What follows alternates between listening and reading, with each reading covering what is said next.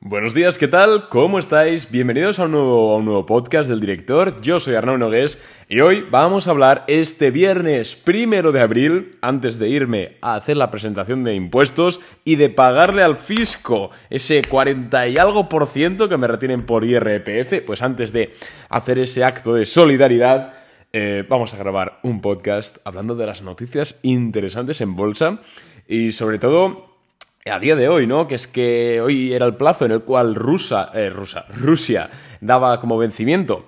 Eh, o sea, hoy vencía el plazo en el cual Rusia decía que si no me pagáis el gas en rublos, Europa, no os voy a dar gas. Bueno, vamos a hablar de qué está pasando, porque ahora mismo, que son las 11 de la mañana, hora española, llevan los mercados europeos aproximadamente casi dos horas abiertos. Queda un minuto para que se cumplan, se cumplan las dos horas de apertura de los mercados europeos. Y exactamente ahora mismo están de la siguiente forma.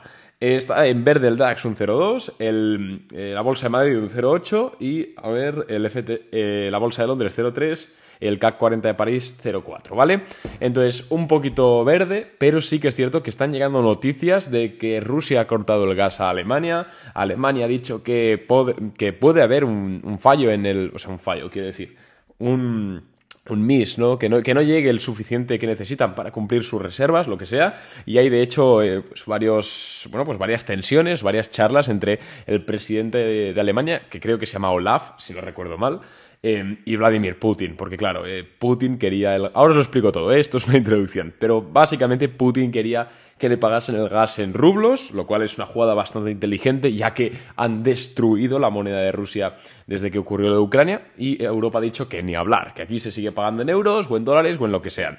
Y claro, pues Rusia ha dicho, pues hasta si no me lo pagas el 1 de abril en rublos, te quedas sin. Entonces ahora mismo está habiendo esos problemas. En otras noticias, ayer machetazo al, sector de los semiconductores, eh, pues empresas como Alfa, Omega, bueno, cayeron bastantes, voy a decir exactamente los números, que los tengo, los tengo aquí apuntados. Eh, AOSL, que es Alfa Omega, que es una empresa que me gusta particularmente, pero ayer cayó un 13%. Em, AMD también cayó fuerte, cayó un 8% AMD, empresa que, a ver, si, os soy sincero, para mí está un poquito cara, la verdad, todo se ha dicho. Em, pues cayó un 8%. A ver cuánto cayó Nvidia. A ver, no me sé memoria, lo estoy mirando. Bueno, Nvidia un 1% solo. A ver, otra de microchips, eh, Qualcomm. A ver cuánto. Bueno, Qualcomm no es. Nada, Qualcomm incluso cerró en verde. Y después ACLS, que también es de ACLS. A ver cuánto se dejó ayer. Cayó un 3%. Bueno, ¿qué le está pasando al sector de los semiconductores? Bueno, pues lo que le está pasando es que ayer eh, comenzaron a haber downgrades, ¿no? Pues este tipo de, eh, bueno, análisis que hacen las firmas de inversión, en este caso creo que fue Barclays, que le dio varios downgrades a, AMD, alegando pues sobre todo dificultades futuras en el sentido de penetración de mercado y expansión y desarrollo de producto, algo que es normal, la verdad es entendible. Estoy bastante de acuerdo con ese downgrade. Y luego, pues en Alfa Omega y estas empresas, pues cayeron también por, por inercia. Pero vamos, nada más de lo que nos debamos preocupar, sinceramente, si tienes posición de estas empresas, que yo actualmente no tengo ninguna de semiconductores. Bueno, a ver, tengo Apple, pero claro, Apple fabrica semiconductores y además muchas otras cosas, ¿vale? Pero vamos, a nivel específico no tengo ninguna, sé que muchos tenéis. Eh, son empresas que me gustan, me gusta por ejemplo ACLS, la verdad, más que quizás AMD o Alfa Omega, pero bueno, tranquilos porque seguramente si las tenéis es para el largo plazo o al menos medio plazo y estas noticias pues tampoco es que sean muy relevantes. Ayer tuvimos un día bajista en bolsa hasta la última media hora, donde de repente, no sé qué ocurrió, que el mercado comenzó a bajar en ascensor.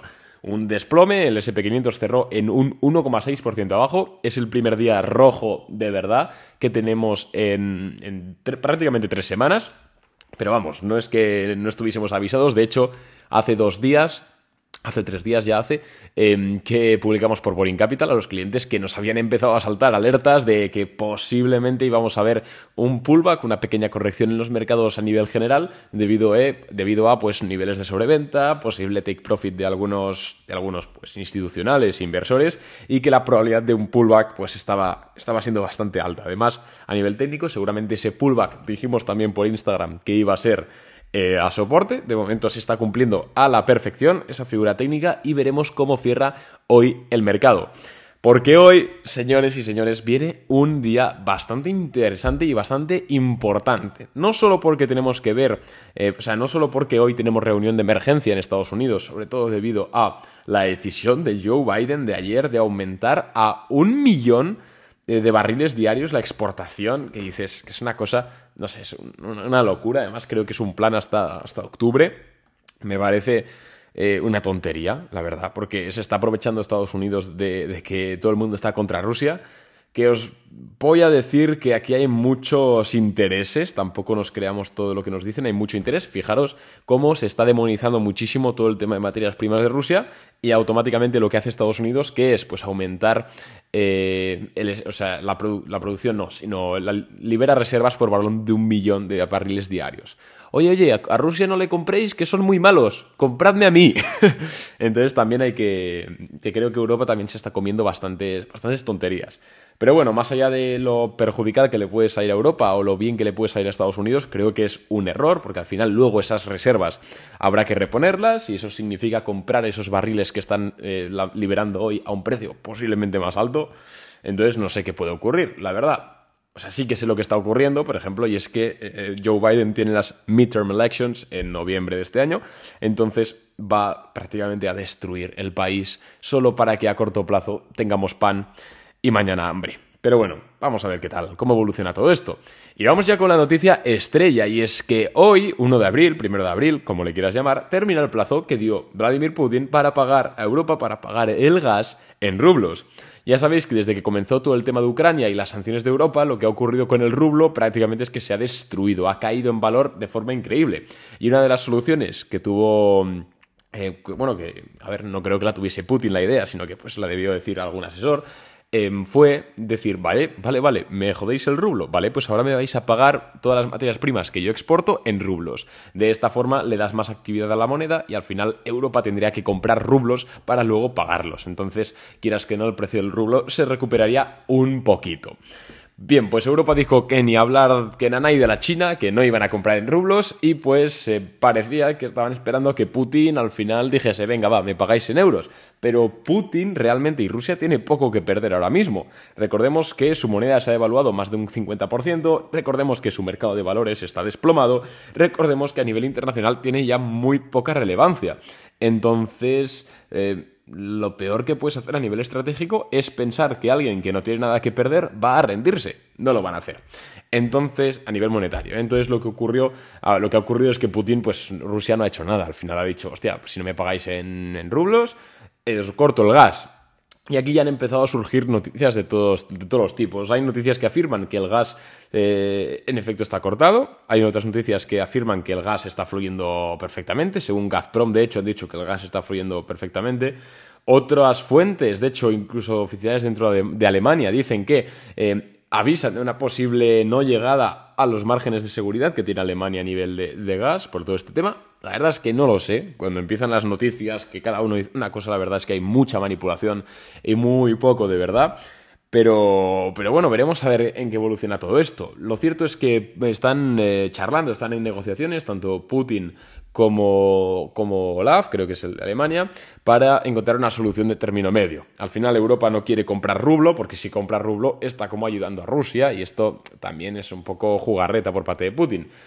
Pero, pero bueno, claro, para los intereses rusos está genial. Entonces creo que hay una solución que han llegado, que todavía no se ha aprobado, que es que Europa mande euros a eh, Gazbank o algo así, que es un banco ruso que no está sujeto a las a las sanciones de, Europa y estos lo conviertan a rublos y se lo envíen al gobierno, al gobierno ruso.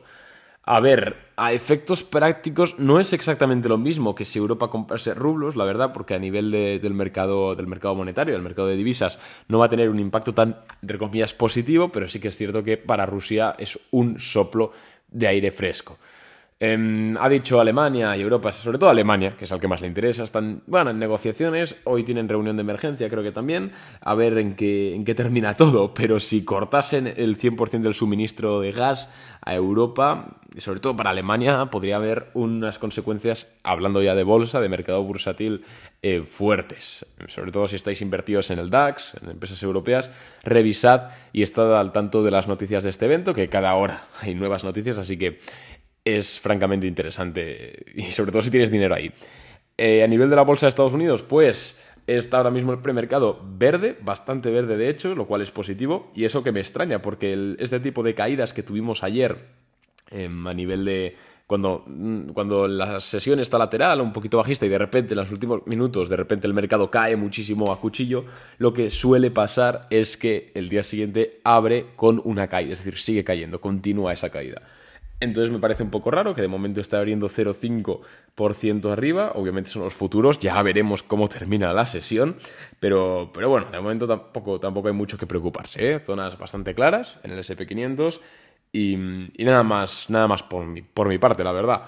Episodio rapidito, no suelo grabar episodios de podcast los viernes, ya lo sabéis, pero bueno, he visto estas noticias y he dicho, vamos a, vamos a comunicárselas a, a la comunidad, ¿vale? Venga, un abrazo y nos vemos en el siguiente episodio, mañana o pasado mañana, que será consultorio, que os lo debo. Y, nada más, un abrazo.